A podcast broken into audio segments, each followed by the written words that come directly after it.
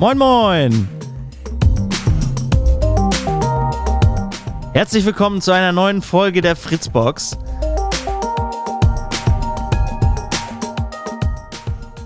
Präsentiert von unserem Freund und Partner Hamburg Energie, dem städtischen Ökostromversorger.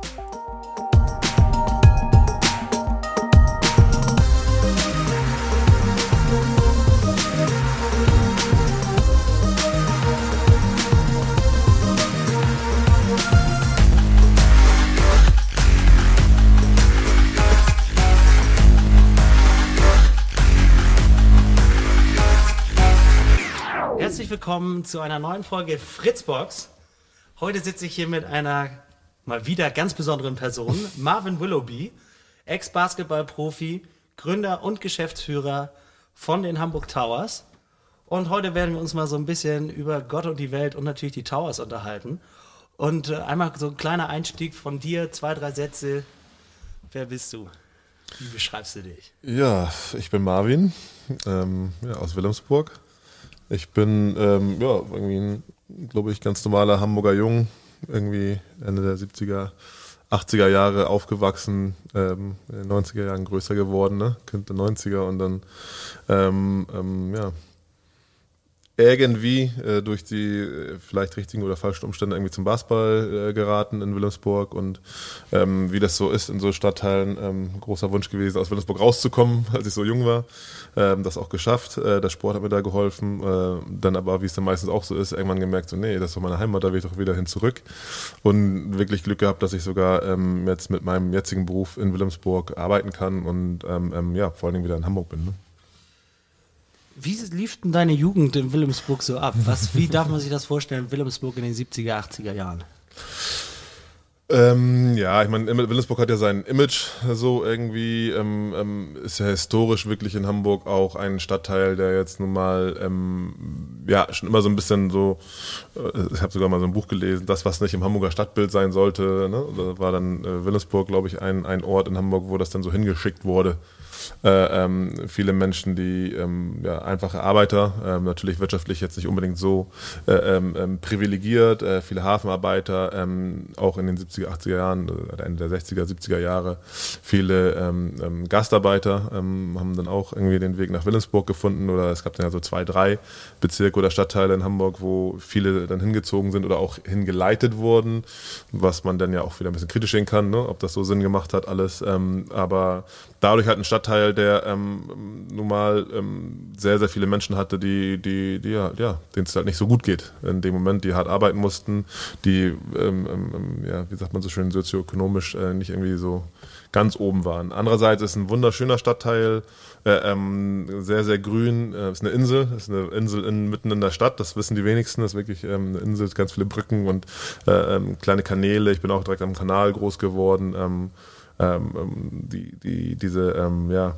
durch die Migration der Mensch nach, nach Deutschland, nach Hamburg, ist ein Stadtteil, der super divers, verschieden ist, also aus ganz, ganz vielen verschiedenen Kulturen. Ich habe das als Jugendlicher als so völlig selbstverständlich. Ich habe es ja gar nicht gewusst, dass es anders geht, so äh, ähm, ähm, kennengelernt und, und, und bin wirklich froh, dass ich so aufgewachsen bin, dass ich dadurch sehr viel ähm, ähm Verständnis und Respekt auch vor anderen Religionen, anderen äh, ähm, ähm, Kulturkreisen äh, habe ähm, aber es war natürlich auch nicht immer leicht, ne, ähm, mhm. wenn man aufgewachsen ist.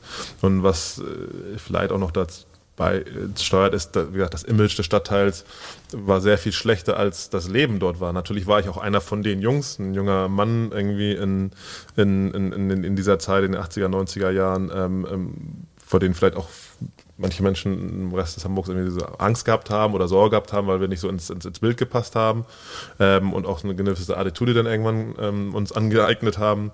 Ähm, aber für mich war es äh, ein, ein, ein, ein, ein schöner Ort, ein toller Ort. Natürlich kann ich mir auch schöne Sandstrände vorstellen, wo ich auch kein groß geworden mhm. wäre. Aber ich bin stolzer Wilhelmsburger auf jeden Fall. Wie würdest du so den 17-jährigen Marvin beschreiben? So, was war das für ein Typ? Ja, mit 17 ging es ja sogar schon. da war ich auch sogar äh, in Amerika gerade. Ich bin dann mit, mit 15, halt mit 16, 15, 16 nach Amerika gegangen für zwei Jahre. Ähm, die Zeit davor war dann so ein bisschen schwierig. Äh, ähm, ähm, pass auch in, in, so eine normale Schublade da, diese Hip-Hop.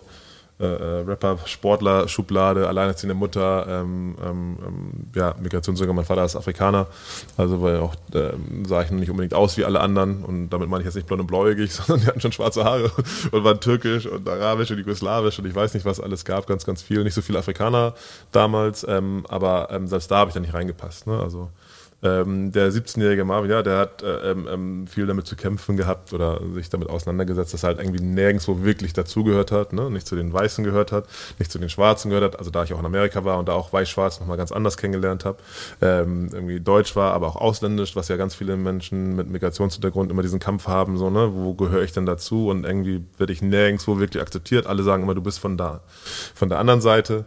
Ähm, ähm, ja, und meinen mein Weg gesucht habe, sozusagen damit klarzukommen, das zu akzeptieren und ähm, irgendwann zum Glück ähm, dann zu sagen, ne, ich finde mich so eigentlich ganz cool und wer das nicht tut, der, hat ja dann selber ein Problem und nicht das ist ja das Schöne daran mhm. eigentlich. So.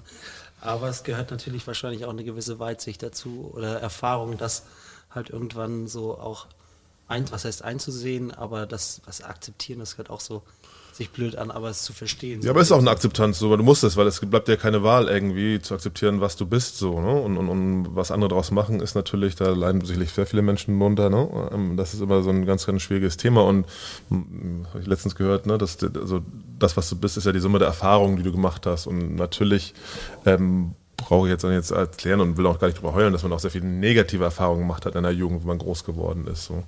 Ähm, ähm, weil man halt anders war, anders aussah. Ne? Ähm, das, das, das ist schon passiert, aber ähm, natürlich auch ganz viele positive und, und, und ja, die Summe draus äh, hat dann, dann irgendwann ja, mich auf jeden Fall dazu gebracht, irgendwann zu sagen, ja, okay, so ist das jetzt für mich okay und für jeden anderen, der muss ja selber dann drüber nachdenken, was wir. Ich meine, lief ja bisher auch ganz gut eigentlich, wenn man sich das so anguckt. Ja, weiß nicht, ob es gut lief oder schlecht. Ähm, ähm, ich ich, ich, ich habe ähm, sicherlich durch den Sport, das war sicher ein ganz wichtiger ähm, ähm, ähm, ja, wie soll ich das, Energiegeber bei mir. Ne? Der, ich habe die Welt gesehen, ich habe sehr viel Selbstbewusstsein, ne? wenn du gut im Sport bist und, äh, ähm, und dadurch Anerkennung kriegst, dass du eine Leistung dort bringst, das ist ja, das gibt ja Selbstbewusstsein, ne? das dann auch relativ früh dann schon wirklich auf dem Niveau war, wo Leute dir zugeguckt haben oder Leute Geld bezahlt haben, um dir zuzugucken, bei dem zu machen, das ist ja irgendwie auch eine Art der Bestätigung, dass du irgendwas gut machst. Ähm, und, und, das war schon sehr wichtig für mich, diese, diese, diese Bestätigung, diese positive Bestätigung. Ne? Das ist auch ganz wichtig, ne? wir kommen ja vielleicht nachher noch drauf, für Jugendliche. Ne? dass du einfach positive äh, Bestätigung hast. Aber du musst auch erstmal trauen, ne, sozusagen auf die Bühne raufzugehen und zu sagen, okay, ich präsentiere jetzt irgendwas. Irgendwie, ne? Und ähm, ähm, ja, für mich äh, hat, war das Basketball und das habe ich dann auch später in meine Arbeit oder in meine Erkenntnisse einmal mit reingenommen, warum ich meine Arbeit mache und wie ich sie mal machen möchte. Ähm, ich glaube, dass das, das Sport da eine ganz, ganz tolle Kraft hat. Ne? Genauso wie Kunst, Kultur, was auch immer. Ne? Aber in meinem Fall war es dann halt Sport. Ja, du hast ja eben auch schon gesagt, dass Basketball auf jeden Fall eine wichtige Rolle gespielt hat in deinem Leben, auch in der Jugend. Aber meinst du, dein Leben wäre ähnlich erfolgreich gelaufen, hättest du den Basketball nicht gehabt? Oder sag ich mal, ein Sport, was Vergleichbares? Also ich glaube schon, ich bin grundsätzlich schon, wenn ich mir was aussuche, schon sehr ehrgeizig in dem. Beim Basketball war es dann extrem. Ähm, ähm, ich weiß jetzt nicht, erfolgreich, wie definierst du Erfolg? Ne? Bin ich jetzt erfolgreich, weil, weil, weil ich irgendwie einen Job habe, wo ich Geld verdiene? Das glaube ich schon, dass ich das hingekriegt hätte, auch noch irgendwie einen Job zu finden. Ja, ne? Ob ich denn so erfolgreich wäre jetzt in dem Sinne, eine Erstligamannschaft oder eine ähm, Auszeichnung oder Sachen, die dann auf dem Weg jetzt mit dabei waren oder die Anerkennung von Leuten auch, ne? den Applaus, den man dann gekriegt hat, ähm, bin ich dann erfolgreich, wenn ich das kriege.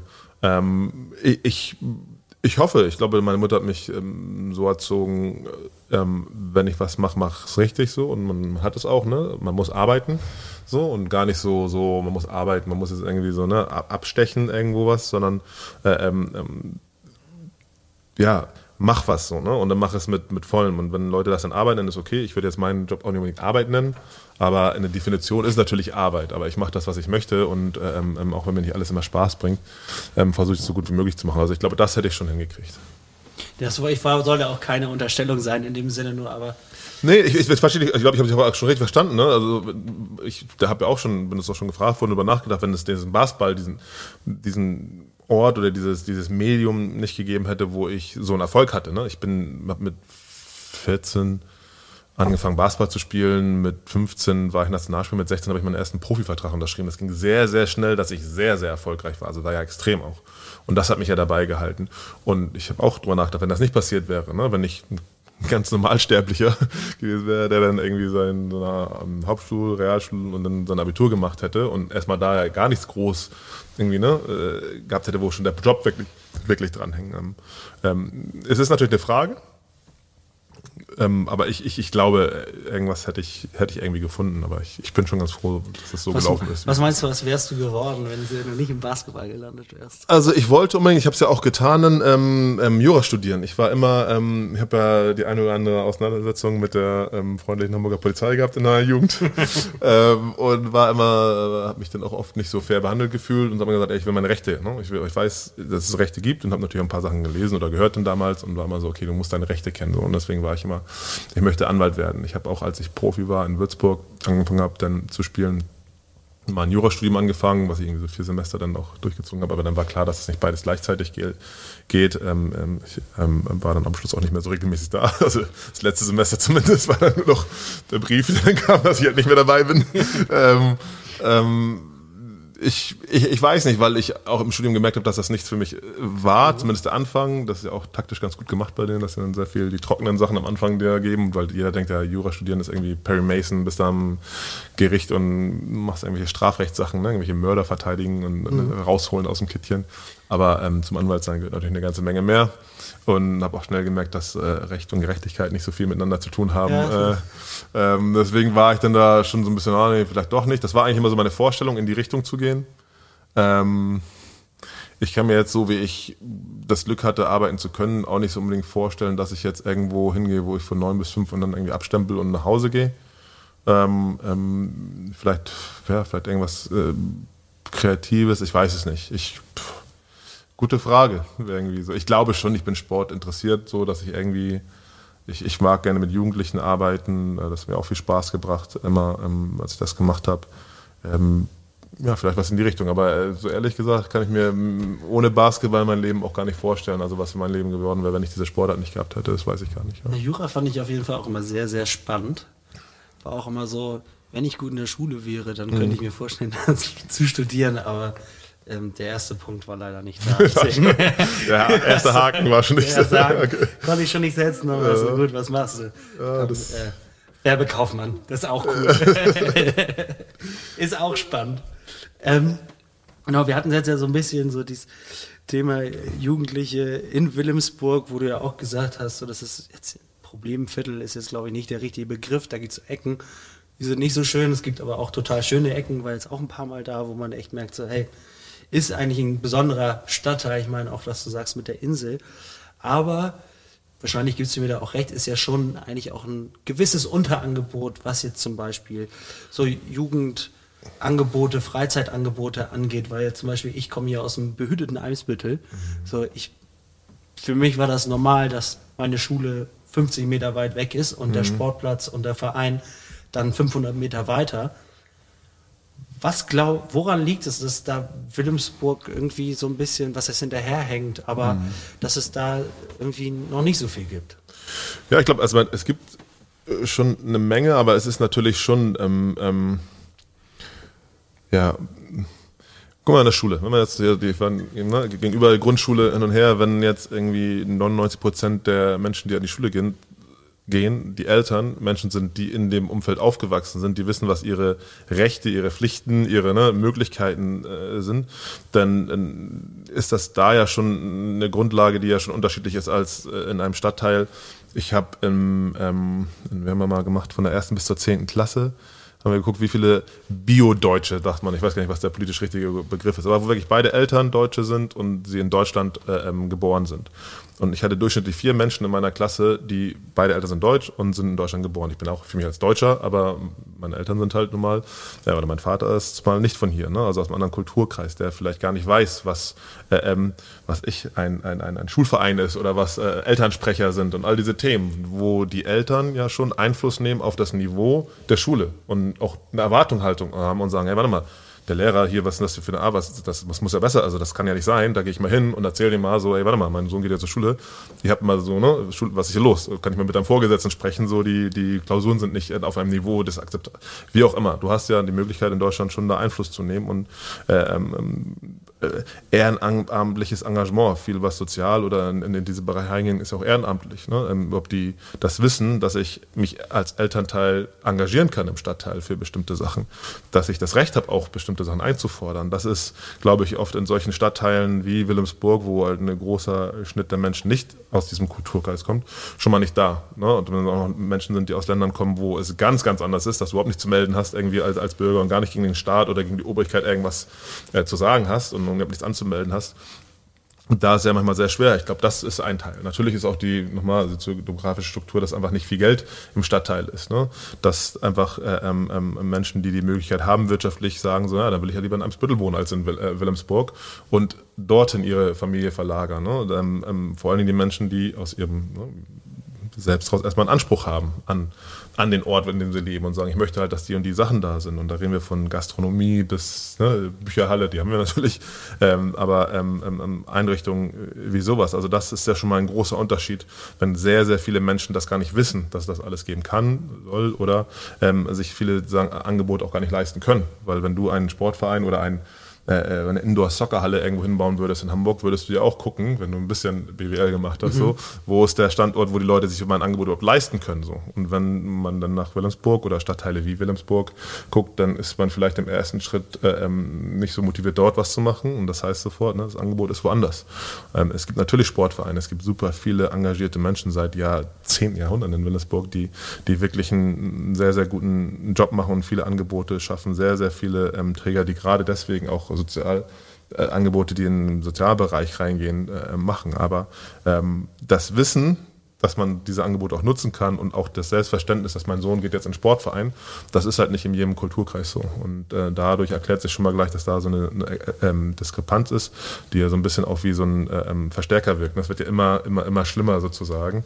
Ähm, Leute werden immer mehr, auch Gentrification, immer mehr nach außen gedrückt, immer mehr Leute äh, oder, äh, äh, oder immer weniger Investitionen werden in Stadtteile gemacht, wo man sagt, ah, das lohnt sich da halt nicht. Ich gehe dann hier lieber in die Hafen City rein und mache da meine Investition, weil da habe ich eher die die Möglichkeit, die zu refinanzieren. Also das ist ja so ein Kreislauf, der da entsteht, oft in so Stadtteilen, wo ja, sehr viele Leute auch gegen kämpfen, das muss man auch sagen, und was dagegen tun, aber das ist, glaube ich, Teil der Antwort vielleicht auf die Frage, dass das äh, vielleicht der Unterschied ist. Ähm, ihr als Towers seid ja quasi, sitzt ja selbst in Wilhelmsburg. Ähm, was könnt ihr denn oder was tragt ihr denn schon zu der Lösung des Problems? Also du hast ja mhm. gerade auch schon gesagt, das Problem ist jetzt nicht so akut wie meine Frage, das so ein mhm. bisschen hat vielleicht erscheinen mhm. lassen, aber ja schon nochmal ein anderes, noch nicht das Level, das es haben könnte, haben sollte. Ja. Was, was sind die Towers, sage ich mal, da für ein Indikator oder sag ich mal auch nochmal so ein, so ein vielleicht nochmal so ein Turbo, um mhm. Sachen da zu beschleunigen? Ich glaube, eine, eine Sache, die wir, die wir uns vorgenommen haben, als wir das, das Projekt ähm, angefangen oder die Idee angefangen haben umzusetzen, über die wir uns Gedanken gemacht haben, oder eine Problemstellung, mit der wir uns beschäftigt haben, war, ähm, es ist ja die internationale Baustellung und die internationale Gartenschau nach Wilhelmsburg 2013 gekommen auf der Insel und da sind hunderte von Millionen von Euro in den Stadtteil geflossen, um den Stadtteil auch aufzuwerten und ich glaube, dass da auch ein politischer Wille hinter, nicht glaube, sondern weiß, da war ein politischer Wille hinter, auch das in Wilhelmsburg zu machen, ne? weil man mhm. auch gesehen hat, das ist ein sehr zentraler Stadtteil.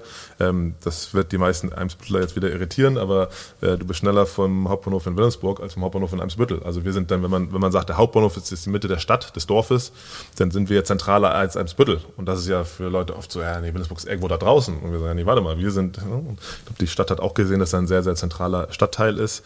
Ähm, ähm, da ist sehr viel Geld reingeflossen, aber was halt passiert ist durch diese, diese, diese ja, Strukturmaßnahme ist, dass die Mieten natürlich hochgegangen sind. Also wieder dieses Thema der Gentrifizierung, dass durch Investitionen natürlich drumherum auch gleich irgendwie eine, eine Reaktion passiert oder, und das ist, dass der Mietspiegel höher geht und wieder werden Leute weiter nach außen getrieben, ja, die sich nicht mehr leisten können. Das heißt, wenn es niedrige Mieten im Vergleich vielleicht äh, gewesen sind damals, äh, sind sie halt teurer geworden und das ist schon ein Problem für die Leute. Sie werden weiter vertrieben. Und wir sind ja mit der, mit der Halle zumindest Teil dieser Bauausstellung und Gartenschau gewesen, weil wir die, die Halle, die äh, Arena, ist ja eine Nachnutzung der Blumenhalle, ne, wo Blumen ausgestellt wurden. Und wir haben überlegt, damals, ähm, ähm, ob nicht unsere Idee, nämlich vielleicht perspektivisch mal eine Bundesligamannschaft, das wussten wir damals noch nicht, dass es klappt, da drin zu haben. Wir wollten damit eigentlich auslösen, dass der normale, wie ich, 14-jährige Wilhelmsburger, der dann zu dir nach Eimsbüttel gekommen ist damals, irgendwie in den 80er, 90er Jahren zum irgendwie Spielen, weil wir es im Sport kennen.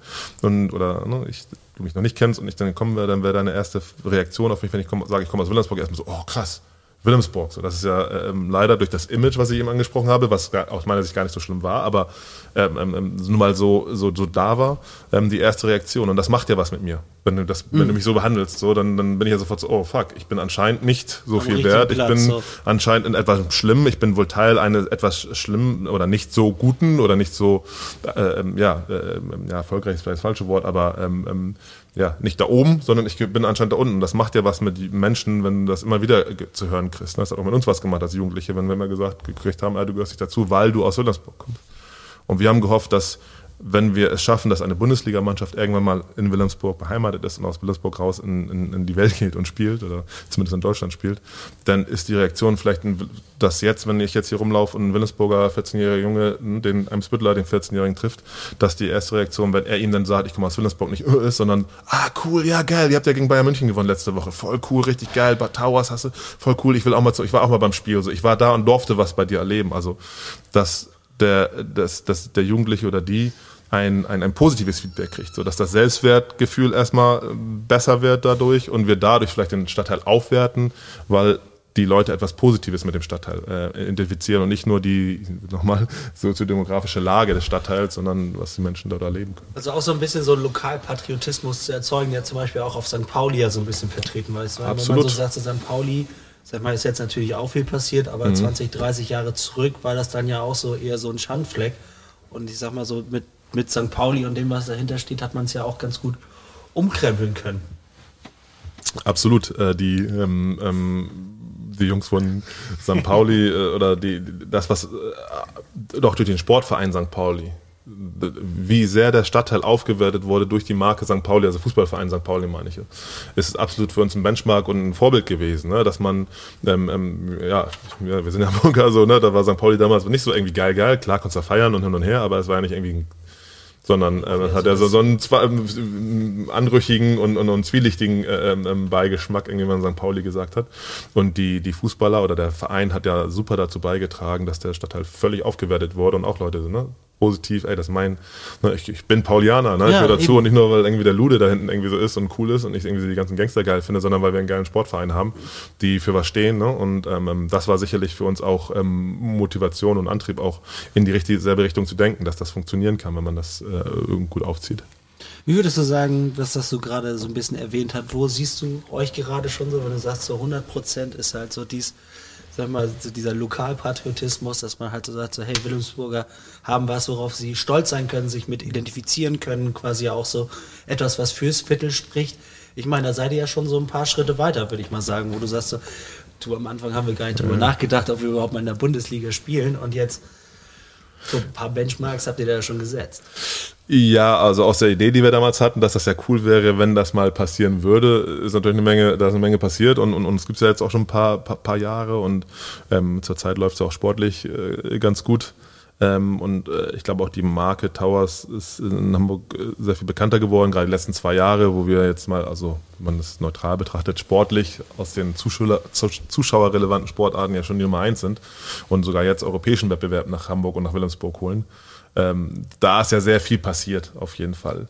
Wie sehr das jetzt irgendwie ähm, in, den, in der DNA eines jeden Wilhelmsburgers ist, sozusagen, oder diesen Effekt, den wir uns erhoffen, ne, den wir auch gar nicht voraussetzen können, aber den wir uns erhoffen, das weiß ich nicht. Ich, ich kriege schon positives Feedback oder wir als Organisation kriegen schon positives Feedback aus dem Sport heraus, aber auch aus dem, ähm, von den Menschen, ne, auch aus der Lokalpolitik heraus und, und ähm, versuchen da schon ein bisschen reinzuhorchen. Aber es ist jetzt auch nicht so, dass wir jeden Tag sagen, okay, jetzt messen wir nochmal, wie viele Leute mehr irgendwie die Towers cool finden. Und dann, äh, aber äh, äh, also wir wollen schon unsere Arbeit machen, aber das ist ein Effekt, auf den wir hoffen. Ich könnte jetzt aber nicht sagen, wie sehr, wie sehr viel das passiert ist. Ich glaube schon, dass es passiert, in die Richtung passiert und, und das macht mich auch, dann ist man ja auch so ein bisschen stolz, wäre das falsche Wort, aber zumindest zufrieden und glücklich, dass die Arbeit, die man macht, jetzt nicht nur ist, dass ich meinen Lohn mir, mein Geld für meine Familie verdiene, sondern dass man schon das Gefühl hat, man verändert was ne? und hoffentlich auch in eine positive Richtung, ähm, was jetzt auch nicht zum sportlichen Erfolg nur zu tun hat. Ne?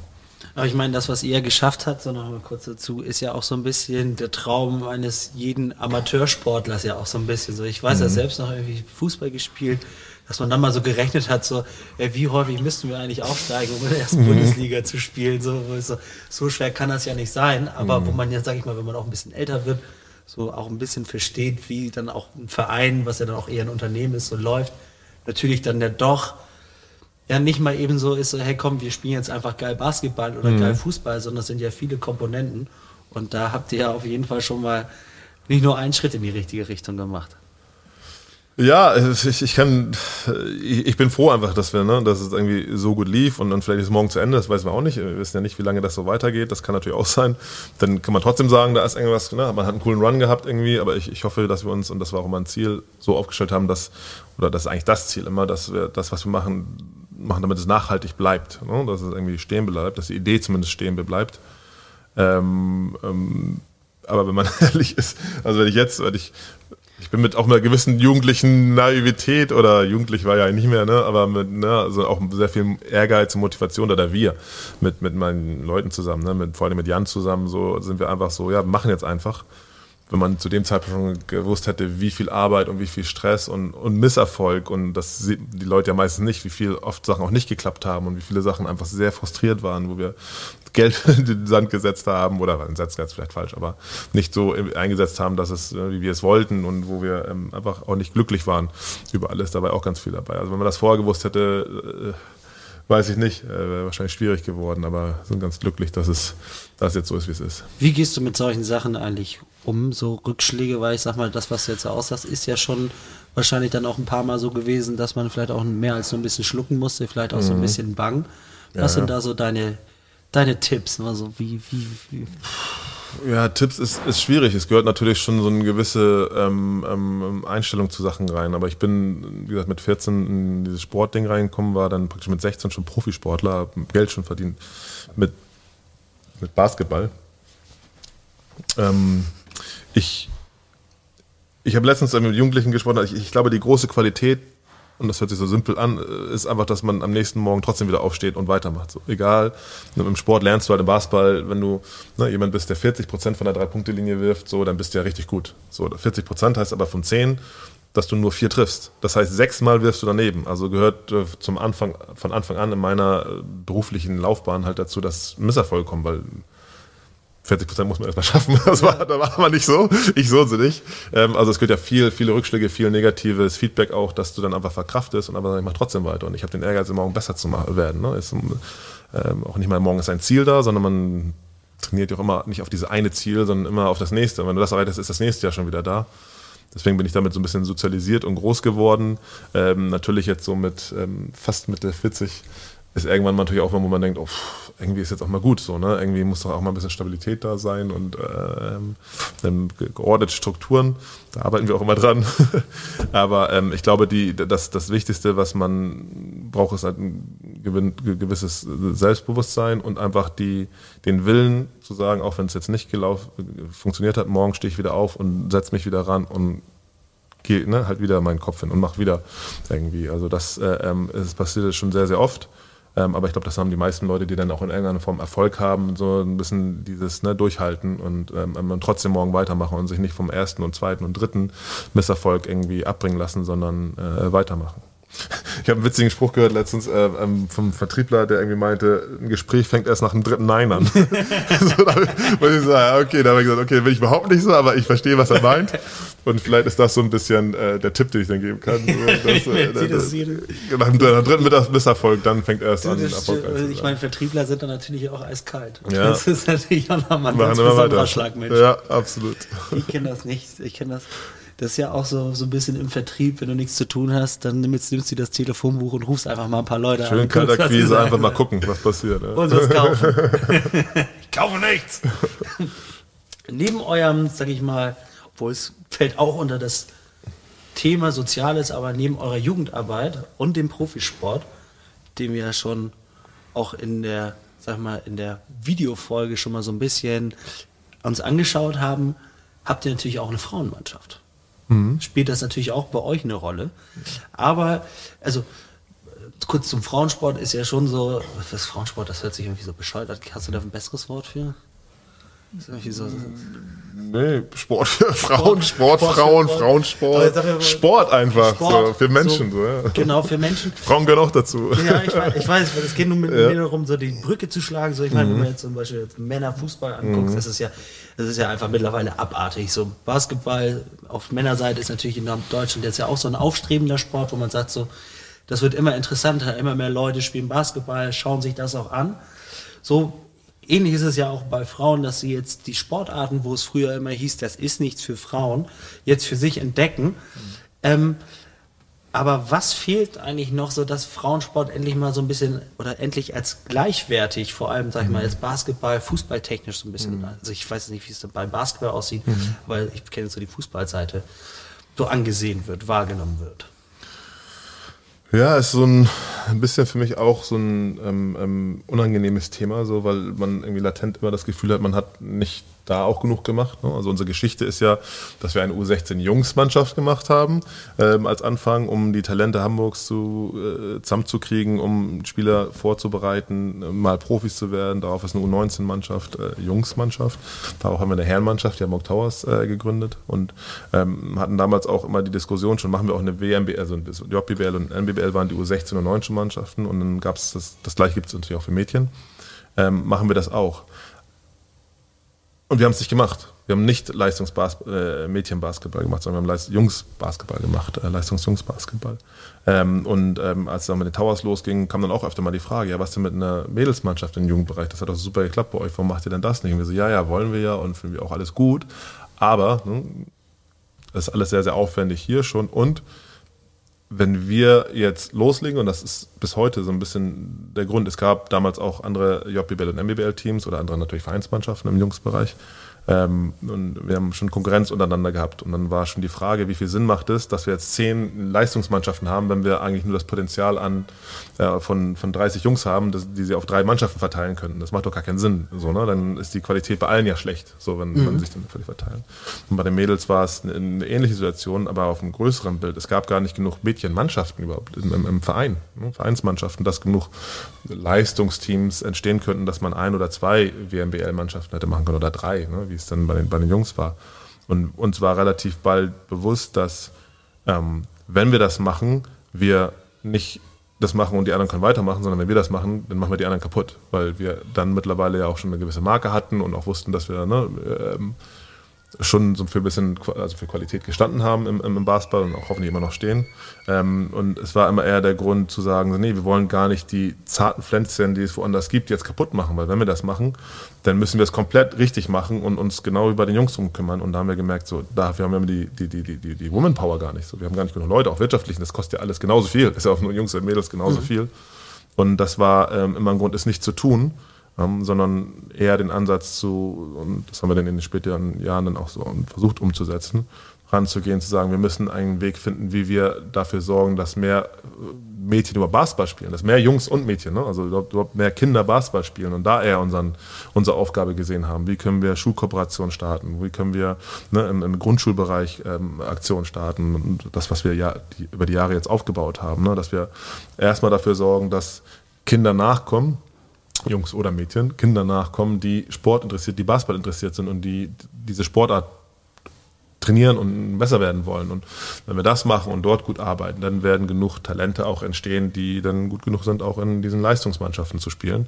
Aber das ist natürlich ein sehr, sehr, sehr langer Prozess. So. Aber ich sage das auch immer noch mit, mit einer gewissen, weiß nicht, Scham ist vielleicht das falsche Wort, aber es ist mir schon irgendwie unangenehm, wie viel, wie, auch wir, ne, die uns, ich glaube ich, schon so einschätzen würden, dass wir da irgendwie versuchen, so einen gleichberechtigten Blick auf Sachen zu haben und, und auch so eine Einstellung haben, aber deutlich mehr für Jungs gemacht haben, also gar nicht zu vergleichen, ne, super viel mehr für Jungs gemacht haben, als wir eigentlich für Mädchen gemacht haben. So. Und ich bin super happy, dass die letzten zwei, drei Jahre ist jetzt natürlich durch Corona, weil wir dann harter Knack sozusagen, dadurch, dass wir überhaupt gar keinen Sport machen konnten. Aber davor fing es schon an im, im, im Mädchenbereich und vor allem im Damenbereich, wo wir wirklich eine Damenmannschaft haben, die sind in vier Jahren in Folge aufgestiegen sind. Eine erfolgreichste Mannschaft bei den Hamburg Towers irgendwie. Mhm. Ähm, ähm, ähm, obwohl es mir jetzt auch gar nicht so um die Leistungs-Leistungsding ging, dass sie jetzt irgendwie ne, auch erste Bundesliga spielen. Aber trotzdem, ähm, dass wir da ein Team haben, das aus sich heraus äh, eine super Energie gebracht hat und auch sportlich erfolgreich war und nicht nur einfach da gewesen ist und auch, ja, hoffentlich Mädels motiviert, zum Damenbasketball oder eine Damenbasketballspielerin zu werden irgendwie, äh, indem sie erstmal in diese Jugendmannschaften gehen. So, also im, im U8, U10, U12-Bereich ist das schon alles super, echt cool, da passiert echt viel.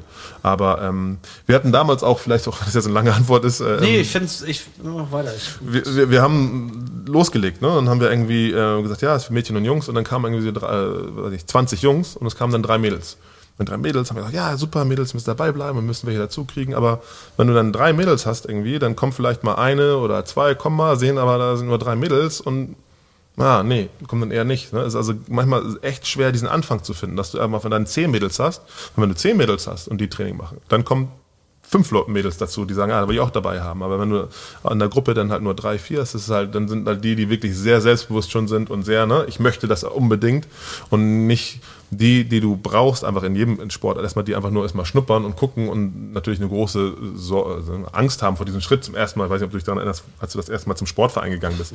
Wie viel Ehrfurcht man da hat, dahin zu gehen und, und das. Richtig, bei mir war es richtig gemein.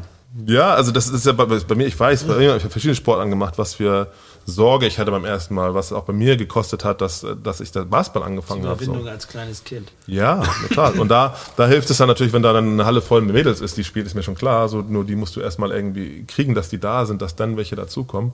Ähm, und so haben wir auch wirklich ein, zwei Anläufe gebraucht, um ähm, ähm Mädels, haben auch Aktionen gemacht, äh, ähm, um, um, Mädchen, also wirklich, wo es wirklich um Mädels ging, die in den, in, in den Verein, in den Club zu kriegen und nicht nur in unseren, sondern überhaupt zum Basketball zu kriegen. Und die Arbeit versuchen wir weiterzumachen, ähm, aber ähm, wir will auch nicht jetzt hier so tun, dass wir es ernsthaft jetzt ausgeglichen wäre zwischen Jungs und Mädels, sondern da ähm, sind auch wieder die Jungs im Vorteil.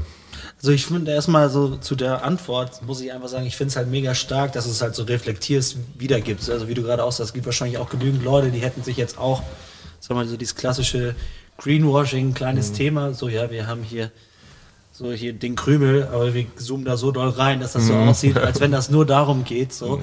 Ich meine, das ist ja eine ehrliche Einschätzung und wahrscheinlich das, was du gerade beschreibst, ist ja wahrscheinlich nicht nur bei euch das Problem in Anführungsstrichen oder die Herausforderung gewesen, sondern ja auch bei anderen. Aber was kann man selbst tun, um dieses Vorhaben mitzustützen? Jetzt sag ich mal so als Person, wenn man sagt so, hey, mir ist es wichtig, dass irgendwie diese sportliche Gleichgewicht irgendwie da ist, diese Chancengleichheit in mhm. dem Sinne, was kann man jetzt, sag ich mal, als Fan, als Sportliebhaber, wo du sagst, hey, mach doch mal das, weil damit mhm. tust du schon ziemlich viel. Also manchmal sind es ja so Kleinigkeiten, wo man schon, schon was machen kann. Ja, Kleinigkeiten weiß ich nicht. Ich bin jetzt auch nicht so der Dude, so, der jetzt Leuten sagt, was, was sie machen sollen. Aber ähm, ich glaube, dass, dass generell dieses Thema Sport, ich hatte das ja von erzählt, dass es verschiedene Kulturkreise gibt, wo das gar nicht so verstanden, der Verein gar nicht, das ist ja nicht exklusiv deutsch, aber ne, Clubs aus England hin und her und Verein, das ist ja jetzt nicht in der ganzen Welt verbreitet, das, das Konzept auch ehrenamtliche Arbeit und ehrenamtliches Engagement ist ja jetzt nicht überall so völlig verbreitet wie bei uns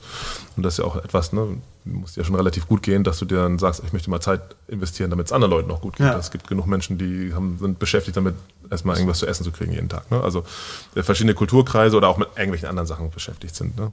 Ähm, ähm, ich glaube, dass dieses Ehrenamts, dieses ehrenamtliche Engagement, das ist das, was, was echt ähm, ähm, einen riesen Unterschied macht. So. Und ähm, ich bin immer wieder, man, ich darf es ja ab und zu erleben, dass Leute sich bei uns melden und sagen, hey, ich, beim Hamburg Tor, ich, ich möchte gerne helfen, ich möchte gerne was machen, was kann ich dann machen?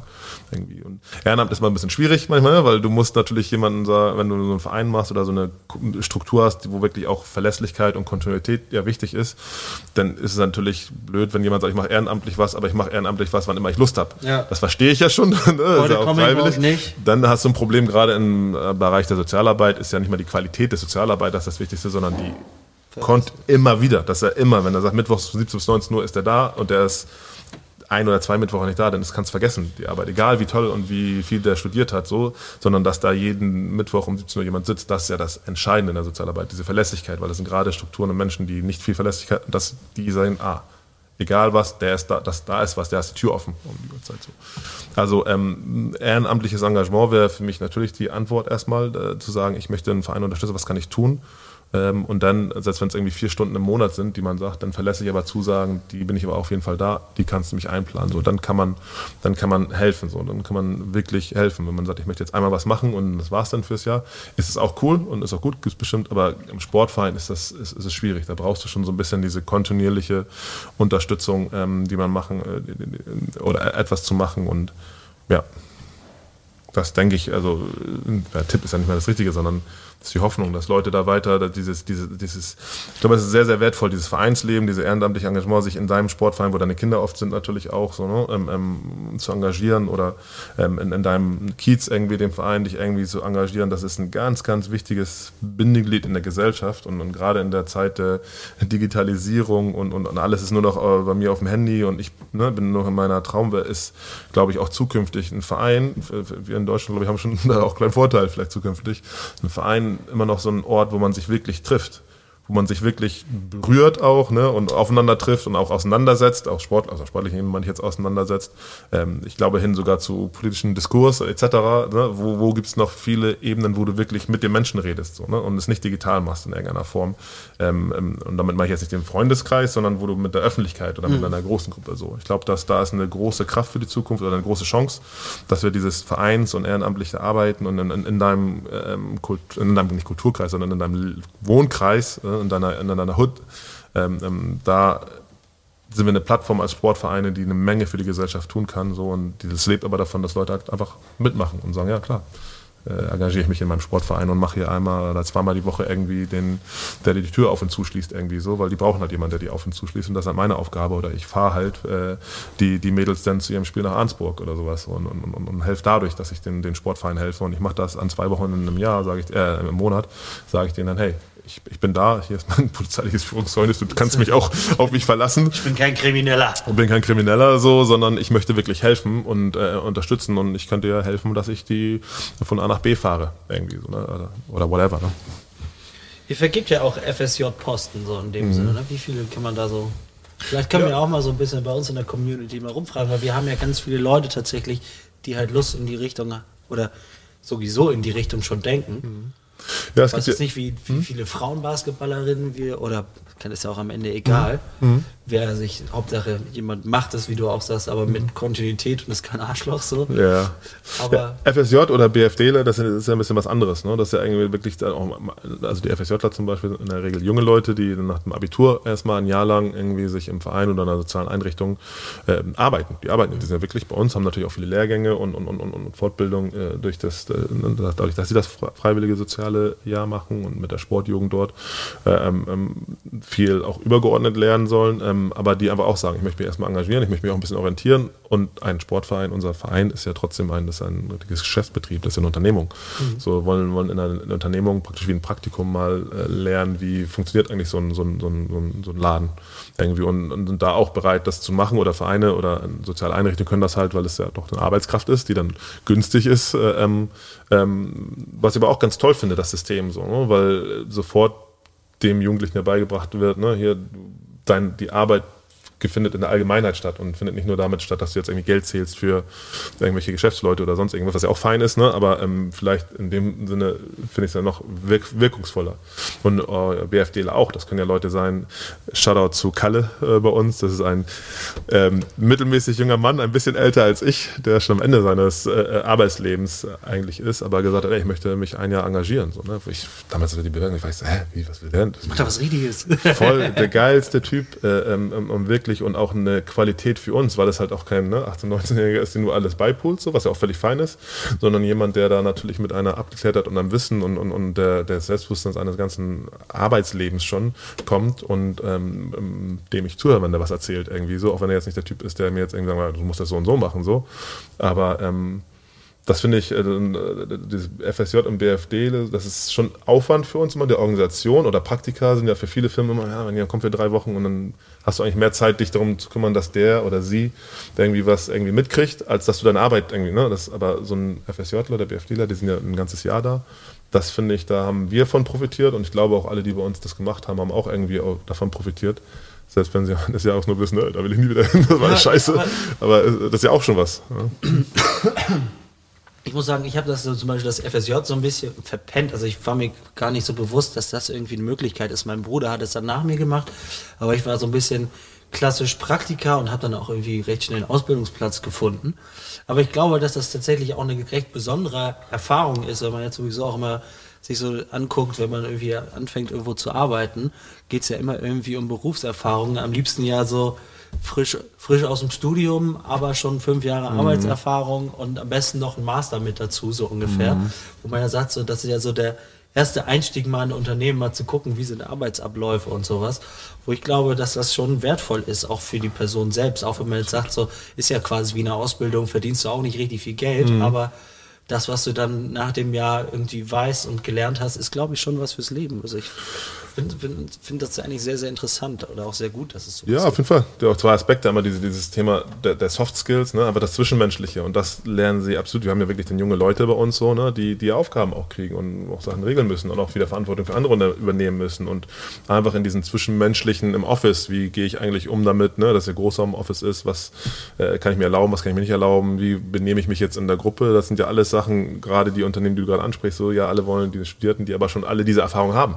Ja, diese Teamfähigkeit ist ja auch das Wort, was ich auch, ich, ich, ich glaube auch, dass es fast wertvoller ist, teamfähig zu sein, als eine Special Skill zu haben, die halt so überragend ist. Irgendwie, ne? Wenn du in der Gruppe dich engagieren kannst und ähm, wie auch als Unternehmer lernen da ja auch draus. Da kommen Leute und wir sehen, okay, ja, wie, wie war das jetzt sinnvoll, den, der ist war oder sie ist super äh, ausgebildet oder aber passt sie in die Gruppe und merkst, ah, die passt aber gar nicht in die Gruppe. Ne? Und, und, dann sagst du, okay, ja, Mist, das ist ein toller Mitarbeiter, Mitarbeiterin, aber die passt überhaupt nicht in unsere Gruppe. So, ah, raus. Dann nehme ich lieber die, die nicht so ausgebildet ist, die aber engagiert ist und sich in diese Gruppe, weil am Ende des Tages wissen wir auf jeden Fall aus unserer Erfahrung, dass wir als Team ja doch ein Stück weiterkommen. Also dieses, äh, ähm, ähm, diese die Soft Skills, das lernen sie ja wirklich und nochmal der nette Nebeneffekt, Nebeneffekt bei FSJ und den Geschichten ist halt, dass die Arbeit ja in der Regel sich damit beschäftigt, also dem Gemeinwohl dient. Und das finde ich auch ein ganz super Aspekt bei der ganzen Sache, dass man sofort erstmal, klar, will ich arbeiten und selber Geld verdienen, aber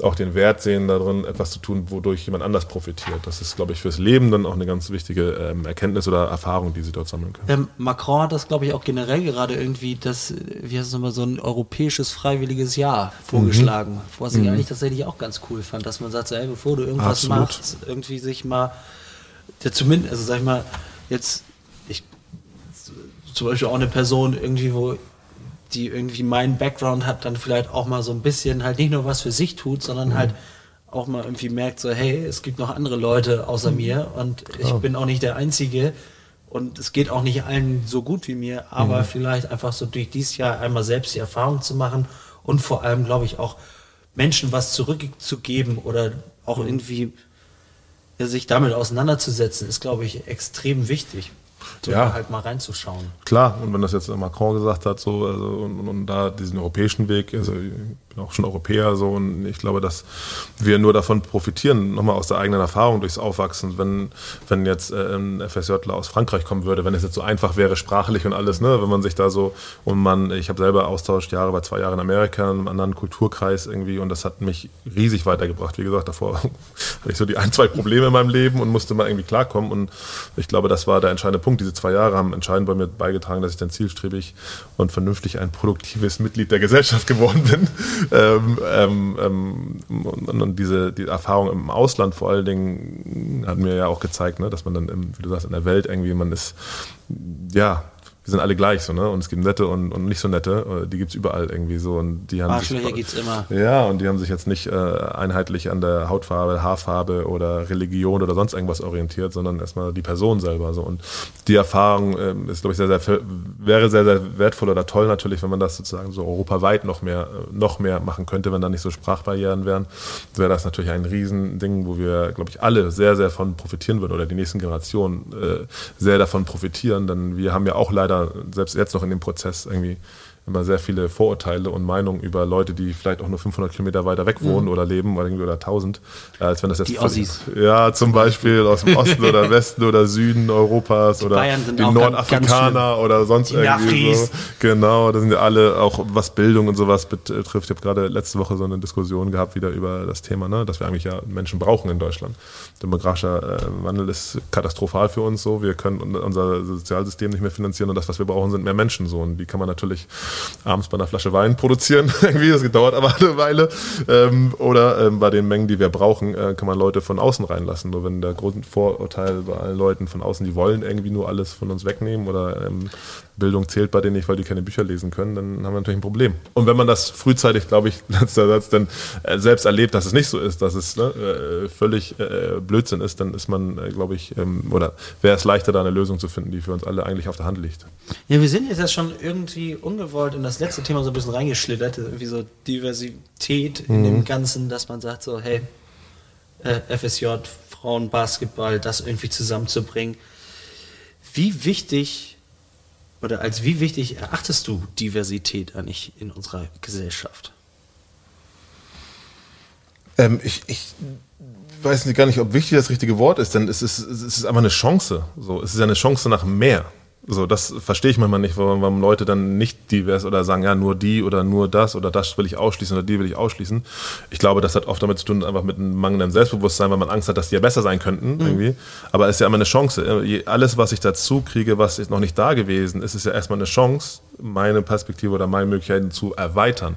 Ne, wenn ich das nicht gut finde oder das alles negativ ist, dann schmeiße ich halt raus, dann ist er weg. Aber wenn auch nur ein Prozent davon irgendwie sinnvoll ist für mich so, was ich noch nicht vorher gehabt habe oder nicht kenne, ist es ja nur ein Gewinn. Es kann ja nur ein Gewinn werden für mich. So, deswegen stellt sich für mich persönlich jetzt die Fra Frage nicht so, aber das jetzt, äh, bin jetzt ich. Ähm, ich, ich. Ich glaube, es ist auch einfach ähm, albern, nicht mehr so zu tun, als wenn wir in einer global, globalisierten Welt wirklich noch eine, eine, Alternative haben. Oder die Alternative ist jetzt äh, vielleicht dann auf der politischen Ebene die Isolation von einigen Ländern, die jetzt sich ne, äh, so abspalten, was ja nicht zielführend ist und was ja nur zu mehr Stress, Konflikt und Kampf untereinander führt. Und wenn wir Stress, Konflikt und Kampf halt weniger wollen, dann bleibt ja nur diese Globalisierung und miteinander irgendwie eine Lösung zu finden. Und ist halt immer leichter, wenn man ne, die fest in der Runde mit vielen irgendwie diskutiert, wie, wie, wie es weitergehen kann, als wenn man dann doch wieder nur sein eigenes Süppchen kocht und immer nur aus seiner Perspektive guckt. So, deswegen ist es für mich einfach, ähm, ähm, liegt es auf der Hand, dass Diversität die Lösung äh, vieler Probleme ist und nicht das Problem ist. Nee, also als Problem überhaupt nicht. Ich stimme, ich würde mich dir da auch anschließen. So, ich glaube, es ist halt auch eine, im Endeffekt eigentlich nur eine Bereicherung, sage ich mal, dass es halt am Ende irgendwie so einfach miteinander verschwimmt. So, es ist halt anstrengender. Es ist halt äh, wirklich anstrengend und das muss man auch äh, bei, bei der Sache, glaube ich, auch ehrlich immer, ne, nehmen wir jetzt mal Frauen und Männer, äh, gendern und, und, und, und, und, und, und, und innen und nicht innen und, und, und Kommunikation und, und das ist halt anstrengend. So. Es ist halt anstrengend, sich damit auseinanderzusetzen, das verstehe ich auch. Und auch für mich, äh, äh, der ich schon glaube, der da völlig offen ist, so.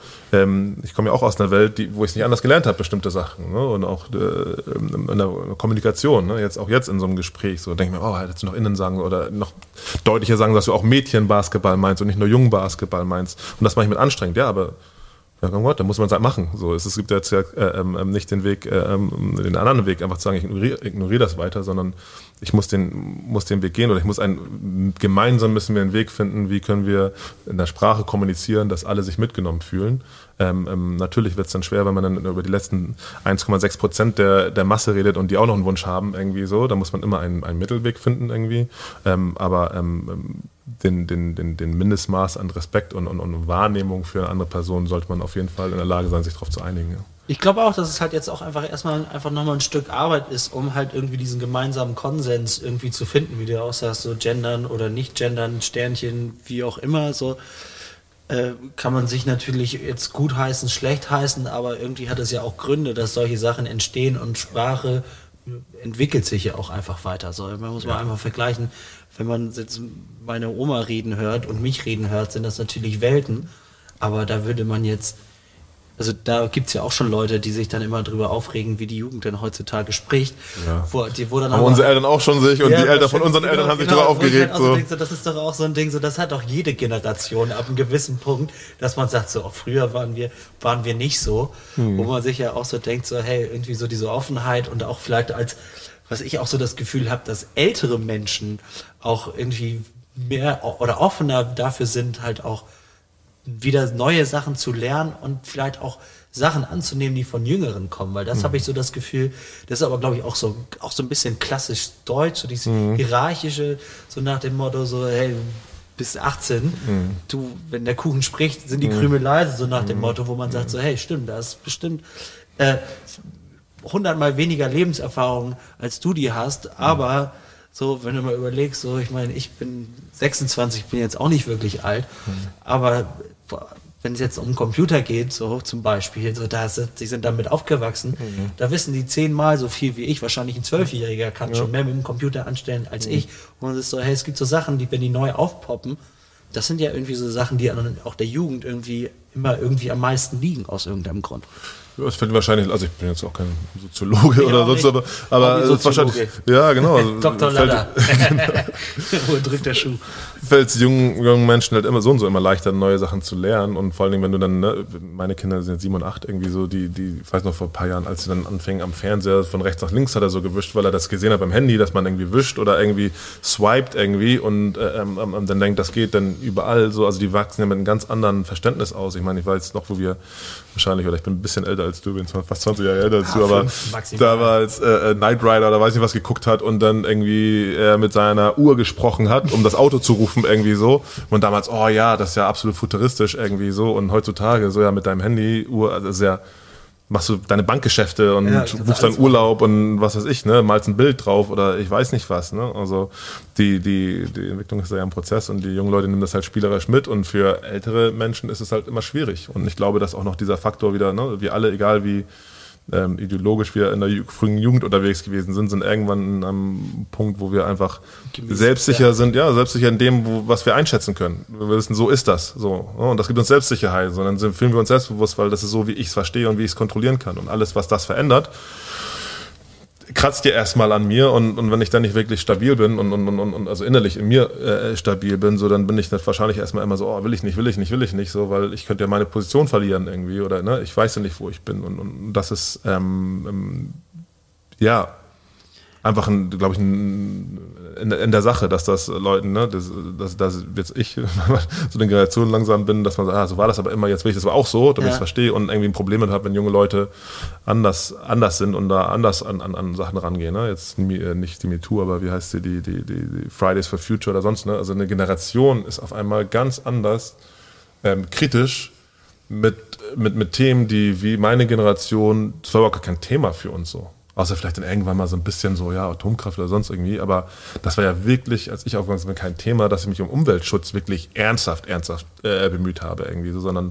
nö, wird schon alles gut sein so. Und ähm, ähm, ja, kommt eine ganz neue Generation jetzt an und ich finde es auch im ersten Moment dann irgendwie anstrengend wieder. Ne? Ich sage wieder das Wort irgendwie so, oh ja, aber ja, die haben ja recht.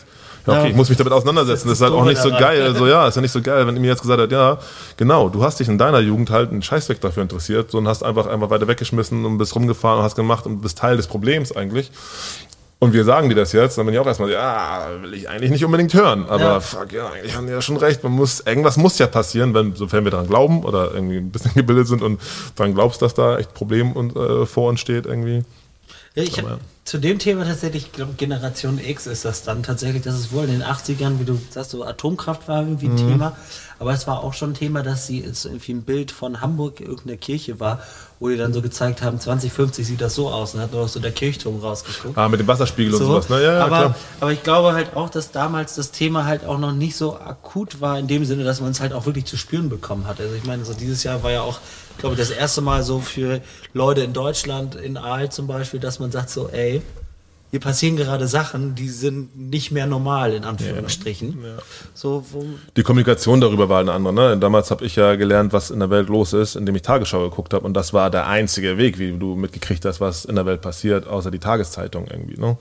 Ähm, das gab ja nicht. Und, und ich, natürlich ist das Internet ein Riesenunterschied geworden und natürlich jetzt noch mehr die sozialen Medien, weil äh, eine Greta auf einmal das, das eine Plattform hat, in dem sie ihre Message verteilen kann und jeder, der irgendwie interessiert ist, zuklicken kann und sagen, ja, ich frage jetzt nicht, gucke jetzt nicht, was die ARD meint, was äh, da das Thema dazu ist oder was der Stern oder der Spiegel meint, sondern ich höre ihr einfach mal zu. So, und das ist natürlich auch sehr gefährlich. so, es kann aber in die falsche Richtung gehen, wenn, weil jeder engen Scheiß erzählen kann heutzutage und er eine Plattform hat, so. Aber es ist halt eine Riesenchance, man wenn halt Leute. trotzdem mit reinnehmen in das Ganze. Ich meine, man hat, wie du sagst, es ist nicht nur Tagesschau, drei Tageszeitungen, sondern, keine Ahnung, du kannst Nachrichten aus New York, London, du kannst ja alles, jeder hat ja irgendwie eine Meinung, kannst, wenn du Bock hast, auch noch gucken, was hier irgendwie Al Jazeera zu dem Thema sagt. So, Absolut, es ist ja immer alles Ja. offen.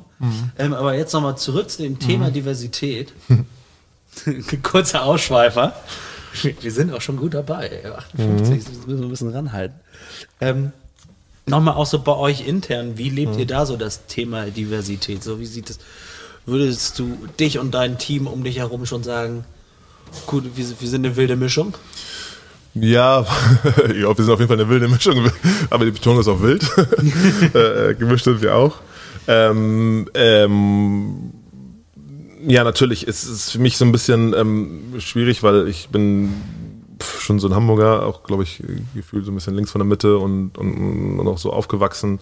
Und auf einmal äh, wurde mir im Interview vor ein paar Jahren mal gesagt, ja, Sie sind jetzt Unternehmer und, und ich war so, ey, was hast du zu mir gesagt? ähm, ja, aber es ist ja nun wirklich dann so, dass man auf einmal dann irgendwie ja, ein, ein, Büro hat, wo da Menschen arbeiten irgendwie und, und auf einmal dann das Thema ist so, ey, wonach suchen wir uns eigentlich die Leute aus, die arbeiten? Und wir haben es straight nach, wer war so blöd bei uns mitzumachen? also, wer will überhaupt so? Äh, ähm, aber überhaupt nicht nach irgendwelchen äh, Gesichtspunkten, wir wollen nicht, dass der. So sind wir überhaupt, wenn wir nie daran, aus, unser, aus unserem Selbstverständnis raus mit Jan auch überhaupt nie überhaupt nicht da, daran gegangen. Ähm, aber auf einmal guckst du natürlich schon, was es gibt ja irgendwelche Quoten, weil das Thema kommt raus, haben wir genug Frauen, haben wir Menschen mit Migrationshintergrund oder nicht? Ich glaube, es ähm, bin nun mal mit Migrationsunterricht auch relativ deutlich zu sehen bei mir. Das ist vielleicht für manche Menschen auch komisch, weil das jetzt auch nicht so normal ist, dass du äh, ähm, ähm, ähm einen Mensch wie mich oder einen Mann wie mich als Chef hast. So, das gibt es nicht so viele Geschäftsführer, die, die da sind. Also das ähm, ist jetzt nicht so völlig, wir sind da nicht so völlig im Schnitt, ähm, aber auch wir haben uns natürlich oder machen uns Gedanken darüber. Ne? Gerade heute haben wir eben äh, über eine neue Stelle, die wir besetzen, gesprochen und dann war dann auch so, ja, ähm, Gibt es eigentlich was zu bedenken? Müssen wir mir gucken, wie ist denn unser Schnitt? Der ist nicht besonders gut, was Frauen und Männer betrifft, weil wir halt eine Profimannschaft, Männermannschaft haben und dort natürlich äh, ähm, ähm, 14 Spieler Männer spielen. Und das sind ja alles Angestellte am Ende des Tages. Das zieht natürlich den Schnitt runter. So, so da äh, müssen wir nur Frauen. Ja, genau. da müssen wir gendermäßig nochmal gucken, ob wir da was machen können. Nee, aber im Office jetzt selber, wo jetzt äh, das ist, ähm, ähm, haben wir natürlich Männer und Frauen, haben Menschen ähm, aus den verschiedensten sozialen Schichten oder Umgebungen. Ähm, aber es ist ein Thema auf jeden Fall, über das ich mir mittlerweile auch Gedanken mache, ne? bei der nächsten Stelle, die wir besetzen. Okay, müssen wir oder sollten wir an etwas denken? So. Am Ende des Tages äh, sind wir bis jetzt daran gegangen, so, wir brauchen Woman Power, so, wir brauchen Leute, die, die, die Gas geben, die sich mit Herz und, und, und, und, und, und, Energie hinter unser, unser, unsere Idee setzen. So, und so erstmal so, ja, egal, wer macht mal mit. Und wir haben, glaube ich, einen ziemlich ja nicht jetzt 50-50 Schnitt, aber wir sind gut repräsentiert. Was für mich Thema war, dass ich ähm, ähm das Thema, also mit den Frauen im, bei uns im Büro, in so einer Männerdomäne, also Profi-Leistungssport, bei den Männern ist das auch eine Männerdomäne, ähm, ähm, versucht habe schon zu thematisieren mit denen ne? und auch gefragt habe, ähm, wie, wir müssen jetzt einen Weg finden, dass wir es hinkriegen, dass ihr euch wohl genug fühlt, mir zu sagen, wenn wir etwas nicht richtig machen oder etwas aus und meinem Männerblickwinkel ich etwas nicht sehe, was, was, was, was, was dir vielleicht wichtig ist ne, oder euch wichtig ist, also mit den, mit den Damen dann damals. Und ähm, ähm, ich glaube, da hilft Kommunikation, ähm, auch das Thema Gendern, wie schreiben wir unsere Texte nach außen, da auch da haben wir in den letzten Jahren einfach gelernt und, und auch gesagt, okay, da haben wir auch eine Haltung jetzt zu, was wir früher nicht drüber nachgedacht haben. Äh, man muss akzeptieren, dass die, ja, die Welt im Wandel ist und man auch selber feststellt vielleicht, dass man jahrelang irgendwie in einer blöden Schublade gedacht hat irgendwie so und, und, und sich trauen zu sagen, hey, ja, war kacke, so, aber es geht ja nicht, was jetzt gestern war, sondern wie gehe ich morgen damit um, so und ich glaube, wir haben eine gute Atmosphäre, gutes Klima bei uns, äh, unsere Ladies haben so, so und so die Hosen an äh, bei uns ähm, und auch schöne Rocke ab und zu irgendwie. Ähm, ich, ich hoffe auf jeden Fall, dass sich jeder, der bei uns arbeitet, wohlfühlt und äh, ähm, ja, repräsentiert fühlt bei uns. Ich muss aber auch sagen, als ich bei euch war, ich habe jetzt natürlich auch nicht alle kennengelernt, aber so das Miteinander, das hat sich schon sehr, sah von außen schon sehr, sehr gut aus, herzlich. Ja, Auf jeden Fall die Leute, sah so aus, als ob die Leute gerne da sind. Ich weiß nicht, ja, vielleicht werden sie auch besonders gut bezahlt, dass sie halt dann so tun, als ob. Es gibt ja schon viele Gründe, aber das Bezahlen ist nicht einer der Gründe. Wer auch immer von uns jetzt dazuhört, sitzt da und rollt die Augen. Ähm, ähm, nein, es, es, es gehört, äh, ja, also, ähm, das ist so ein bisschen wie, äh, uns wird auch auf Nacht gesagt, ja, bei uns ist so eine tolle Atmosphäre in, in, in, dem, in, in, in der Halle, ne? So, und ich bin dann so manchmal so, ja, pff. Also wir können dafür sorgen, wie die Halle aussieht und das auch irgendwie schön und nach meinem oder unserem Gusto machen und wir können da irgendwie Musik spielen, die irgendwie cool ist aus unserer Musik und äh, aus unserer äh, Sicht. Aber wie die Leute das annehmen, wie die Leute das umsetzen, das ist ja an denen. Wir sind ja dankbar, dass die Leute, die kommen, einfach cool sind. So, mhm. so echt total entspannte, gute Leute sind, so die, die Bock auf Sport haben und, und, und ähm, dasselbe auch im Büro. Ich, ich, ich kann natürlich Leute einstellen, am Ende des Tages die Atmosphäre, die bei uns ist und, und das Miteinander, was bei uns ist, was ich absolut glaube und mir auch sicher bin, dass das gleichberechtigt und einfach äh, ähm, ähm, ähm, ähm, auf Augenhöhe, dass alle auf Augenhöhe sind, das kommt ja durch die Leute, die bei uns arbeiten. Ne? Die Mitarbeiterinnen, die bei uns äh, ähm, sind, sorgen dafür, dass, dass das nicht ein scheiß Betrieb ist irgendwie. Und ich fühle mich wohl auf jeden Fall mit denen und ich, ich hoffe, die auch. Ja. wir sind jetzt ja echt schon ich glaube ich, noch nie so lange einen Podcast gemacht. Das ist mein oh. neuer Rekord, Marvin. ähm, ähm, jetzt habe ich nämlich noch drei Punkte. Mhm. Zwei Fragen und dann haben wir noch immer unsere zehn Schnellen. Ja. Sprich, da will ich einfach nur eine schnelle Antwort haben. Und zwar ähm, einmal für mich als äh, Fußball-Nerd. Mhm. Würdest du die Towers eher mit dem HSV oder FC St. Pauli vergleichen? Ja, mit keinem von beiden. Also nicht, weil ich die blöd finde. Ich bin im HSV aufgewachsen. Meine Mutter hat beim HSV gearbeitet, als ich äh, geboren wurde. Äh, ähm, und, und, meine Generation sind halt eigentlich eher Pauli-Fans. So, oder meine, meine Jungs sind alle und Mädels sind äh, eher äh, in Richtung Pauli. Ich, ich mag beide Mannschaften. Ist also schon sehr früh bei dir schief gelaufen, dass du dem HSV-Fan bist. Ja, das ist genau das. Ich bin genau einer von denen. So, man kann das im Spaß sagen. Leider ist im Fußball ja so, dass Leute wirklich ein paar Idioten da draußen oh, gibt, ja. die das aber viel zu ernst nehmen und, und, und sich die Köpfe einschlagen wegen den beiden. Und das sind beides Hamburger Mannschaften, die ich auf jeden Fall im Herzen trage. Und ähm, ich bin viel weg gewesen aus Hamburg und immer stolz auf beide Mannschaften war. Und also die repräsentieren Hamburg. Ne? Ähm, deswegen bin ich auf jeden Fall mit beiden cool. Ähm, ähm, und, und, und würde mich da auch gar nicht positionieren. Es gibt bestimmte Bereiche, da sind wir vielleicht eher in Richtung Pauli, in andere Bereiche, da sind wir eher Richtung Hamburg, aber wir haben auch den Ehrgeiz, Towers für uns zu stehen. Genau, für uns zu stehen und vielleicht wird irgendwann mal ja HSV nach Pauli gefragt, so wie sehr sie denn Hamburg Towers sind. So ja, das wäre vielleicht, vielleicht darf ich die ja auch mal interviewen. Ja. Seid ihr eher Hamburg Towers oder HSV? sehr, sehr cool. Ja, ich muss sagen, ich bin, bin tatsächlich auch schon immer St. Pauli-Fan. Bei mir kommt es halt auch so ein bisschen mit der Muttermilch, aber mhm. halt der andere Verein finde es halt auch schade, dass sich die Leute dafür auf den Kopf hauen. Ich finde es zwar lustig, ich mag die Sticheleien, muss ich ganz ehrlich ja, sagen. Ja Vor allem gerade in der jetzigen Zeit finde ich, das ist, das, ist, das ist richtig gut. Ja, als Pauli-Fan ist man natürlich gerade ja, ein bisschen oben auf. Ne? Aber nee, am Ende ist es halt irgendwie Sport und wie du halt auch sagst, so, ähm, so es repräsentiert beides irgendwie Hamburg und ist es auf jeden Fall keine Schlägerei wert, meine nee. Meinung. Glaub, nein, nein. Rumschreien ja, Sticheleien ja, aber äh, sich da irgendwie wirklich ernsthaft die Köpfe einzuschlagen ist albern. Ähm, Jetzt ist es eine Frage, die an den FC St. Pauli angelehnt ist, mhm. aber nichts direkt mhm. eigentlich damit zu tun hat, weil äh, St. Pauli hat in meinen Augen was ziemlich Cooles gemacht. Eine eigene Trikotlinie. Mhm. Gibt sowas auch mal von den Towers? Fände ich eigentlich ganz cool.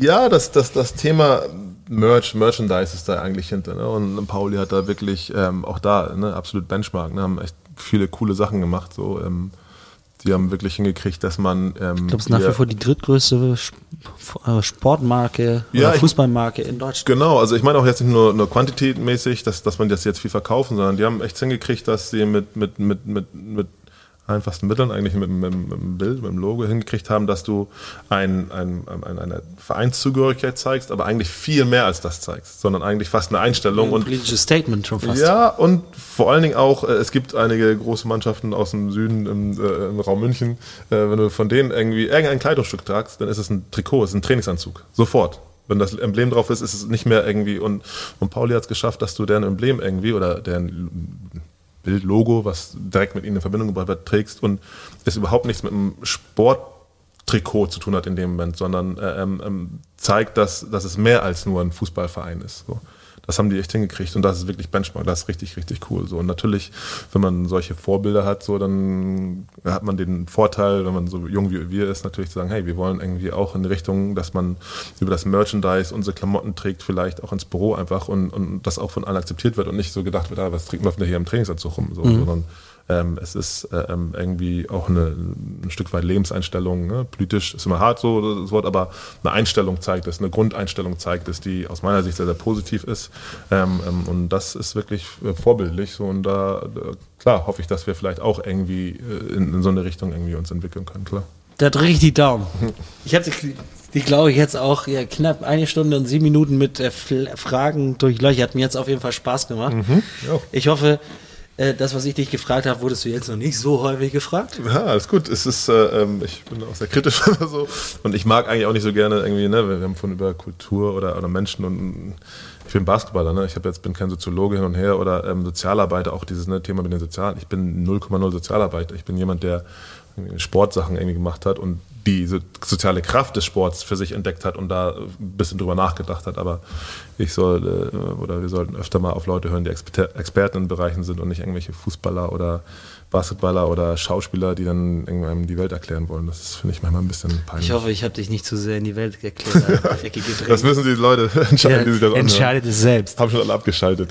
ja, komm, Beide keine Ahnung, schlimm. Vor allem dieser Fritz, was stellt er für Fragen? So, ähm, jetzt einmal zu den zehn schnellen Fragen ja. und dann ist es auch durch. Die erste Frage hatten wir schon, ich stelle sie trotzdem nochmal. HSV oder St. Pauli? Beide. Heim oder auswärts? Spielmäßig? Uff, das ist eine schwere Frage. Ähm, klar heim, aber es gibt nichts Geileres als auswärts, wenn irgendwie 10.000 Leute gegen dich sind so und du auf sportlicher Ebene, ne, im Kampf, den einen reindrücken kannst und mit dem Sieg nach Hause und die alle ruhig sind. Das ist schon echt. Ja, das, das ist, schon gut. Stelle ich mir schon mhm. ganz geil vor, wenn so eine ganze Halle dich hast und ja. dann sagt so, ja. gib mir. Ähm, Meister oder Eurocup-Sieger? Meister. Kaffee oder Tee? Tee. Wärst du lieber der schlauste oder der dümmste Mensch der Welt? Oh, ich hoffe, ich bin niemals der Einzige. Ähm, Nö, also. Ja, ich kann ja auch sagen, äh, was ich Ignorance is a bliss, ne? Ignorance is a bliss. Ich, die logische Antwort wäre vielleicht wahrscheinlich schlauste, aber Ignorance is a bliss. Vielleicht wäre ich doch lieber der Dümmste, so dann würde ich den ganzen Scheiß Ich, ich sage auch immer Dümmste, weil ich meine, dann bist du, glaube ich, das ist dann auch einfach glaube ich, glücklicher zu sein. Warum? Ja, absolut, ja. Jetzt kommt die nächste Frage. Warum? ja, also, weil, ne, es, also, es gab mal einen berühmten Philosophen aus Brooklyn, der hat dann gesagt, more money, more problems, weißt du? So, so und äh, das stimmt in gewissen Bereichen. Ne? Und manchmal ist es halt einfach nicht zu merken, was für Stress da draußen ist, sondern einfach äh, die kurze Zeit. Wir sind ein Staubkorn in der, in der Zeitrechnung so. Lass uns die Zeit genießen, so. Wir, äh, wir sind eh nur, wir sind jetzt schon vorbei. ja, yes, das das stimmt, trifft es eigentlich ganz gut. Hunde oder Kerzen? Oh. Oh, eine harte Frage. äh, weil ich mal eine Katze durch meine Frau hatte, äh, obwohl ich nicht so Haustierfan bin. Ich würde eigentlich Hunde gerne sagen, aber ich bin viel zu faul. Und ja. deswegen Katze so. Weil Hund musst du dich wirklich kümmern ja. und tun und hin und her und Katze so bist du, bist du auch so Typ, ich hasse Haustiere und wenn du dann eins hast, dann bist du der, der am meisten damit kuschelt? Ja, auf jeden Fall. Das wäre auf jeden Fall. Nein, die Verantwortung, ein Haustier oder einen Hund dann zu haben, also ich glaube, ein Hund, aber das wäre ist schon für mich zu viel Verantwortung. Ja, finde ich, find ich gar nicht so unähnlich. Bier oder Wein? Bier. Jetzt langsam, ich komme in ein Alter, ne, wo, wo auch mal der Weißwein irgendwie, aber ich bin eigentlich kein Alkohol, das ist nicht so die Droge meiner Choice irgendwie. Aber wenn, dann wahrscheinlich eher Bier. Fußball ist Geil, auf jeden Fall. Ähm, nur leider in Deutschland viel zu dominant, nicht für Fußball, sondern für alle anderen. Das ist schade in Deutschland, dass wir da nicht breiter aufgestellt sind und auch andere Sportarten einfach ein bisschen mehr vom Kuchen abkriegen würden. Ich glaube, das würde, das wäre wär geil für Deutschland. Und zu guter Letzt meine Lieblingsfrage: Ein Geräusch, das für dich die AfD am besten beschreibt? Oh, ich wollte gerade so einen Blähton machen, irgendwie, der stinkt. so einen nassen, ekligen auf jeden Fall. Fuck AfD, ja. Ein feuchter Furz. Einen Schurz, wie es so schön heißt. Marvin, vielen, vielen herzlichen Dank, dass du da warst, dass du dir die Zeit genommen hast. Ich hatte auf jeden Fall meinen Spaß. Ja, absolut. Ich hoffe, ja, dir hat es auch ja, gefallen. Total, auf jeden Fall. Vielen Dank für die Einladung, auf jeden Fall. Merci. Und dann hoffentlich bis bald.